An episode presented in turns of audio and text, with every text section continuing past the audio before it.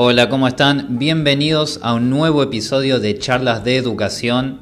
Esta vez el tema que nos reúne se llama Información y rol docente. ¿Qué vamos a ver en estos próximos minutos?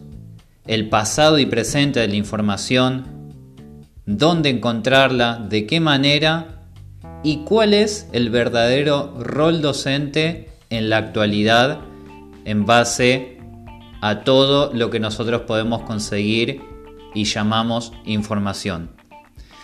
Bien, primero para entender nuestro presente tenemos que rememorarnos hacia el pasado y recordar cómo era el obtener información hace muchísimos años. Prácticamente y directamente podríamos decir que el obtener información era para muy pocos un porcentaje muy ínfimo de la población podía acceder a educación o a datos en general de cualquier índole. Entre este mínimo porcentaje podíamos describir a las monarquías, es decir, a la parte más alta del reinado, a los monarcas, al clero, la religión en general, a los sabios de cada población, es decir, las personas más grandes. Y así podemos nombrar distintos sectores, pero todos muy reducidos entre una gran marea de gente que se quedaba sin acceder hasta a veces a saberes básicos de la época. ¿Cuándo fue el verdadero quiebre? Rememoranos de miles de años atrás hasta la actualidad, la aparición del Internet, Acá podemos hablar a partir de la década del 90 y muchísimo más fuerte a partir del 2000 en adelante. Podemos hablar de Internet como el quiebre sustancial en la búsqueda de información. Si nosotros hablamos de un pasado donde la información era para pocos y era de muy, muy difícil acceso, hoy estamos en un paradigma donde podemos hablar de exactamente todo lo contrario. Estamos posicionados en una época donde es muy sencillo conseguir información sobre cualquier área que nosotros busquemos. Es muy sencillo sacarnos la duda en cuanto a una materia alguna noticia que veamos en la televisión o algo que nos pregunte un compañero, un amigo, un familiar. Todo se ha resumido a una manera tan veloz, tan sencilla, tan práctica, que suceden diferentes hechos. Y acá es cuando vamos a mencionar la diferencia entre lo que es informarse, mal informarse y sobreinformarse. Mal informarse vamos a hacer referencias a la búsqueda de la información en lugares incorrectos. ¿Qué es esto? Básicamente en la actualidad nosotros llegamos a caer por costumbre, por comodidad o porque es lo más sencillo en las redes sociales y en las personas influyentes, ya sean famosos o no, para saciar esa búsqueda de información sobre algún tema en particular, dejando de lado análisis académicos, libros o autores de relevancia en cuanto al tema que nosotros buscamos. ¿Qué es sobreinformarse? Es el exceso sobre un tema que hoy, hoy cuál es el la sobreinformación central actual que está ocurriendo, la pandemia. ¿Sí?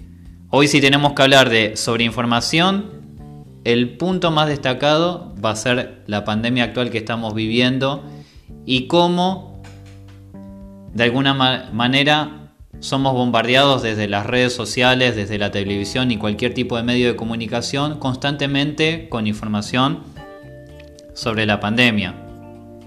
Y acá es cuando puede ser un error consumir la totalidad del tiempo esta información dejando de lado otras cuestiones que pueden ser importantes para nuestra vida, ya sean una carrera o los datos de nuestros trabajos en general.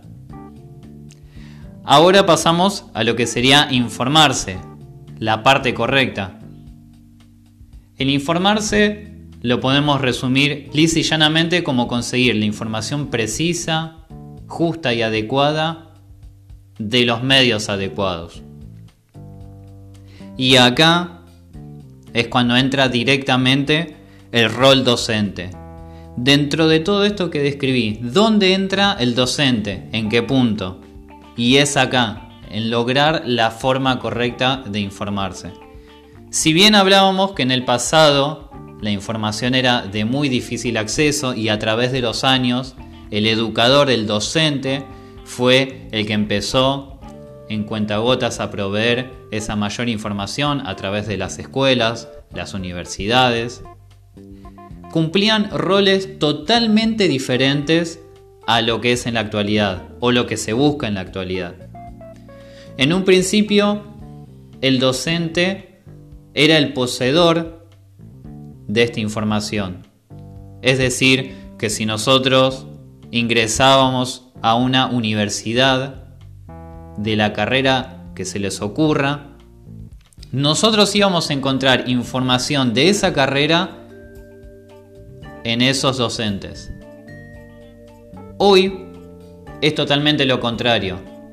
Nosotros podemos encontrar la información en cualquier lugar y acá es donde entra el rol docente no como transmisor como era en el pasado, sino como mediador. Y esta palabra es muy importante. En el pasado nosotros hablamos del docente como transmisor de información, es decir, el que nos proveía esos datos que nosotros no teníamos. Y hoy en la actualidad tenemos que hablar del docente como mediador.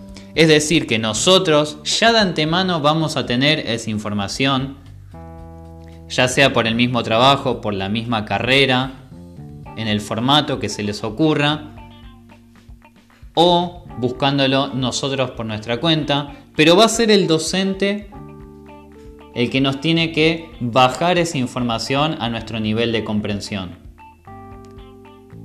Si bien el docente anteriormente también lo podía llegar a hacer, era desde otra postura.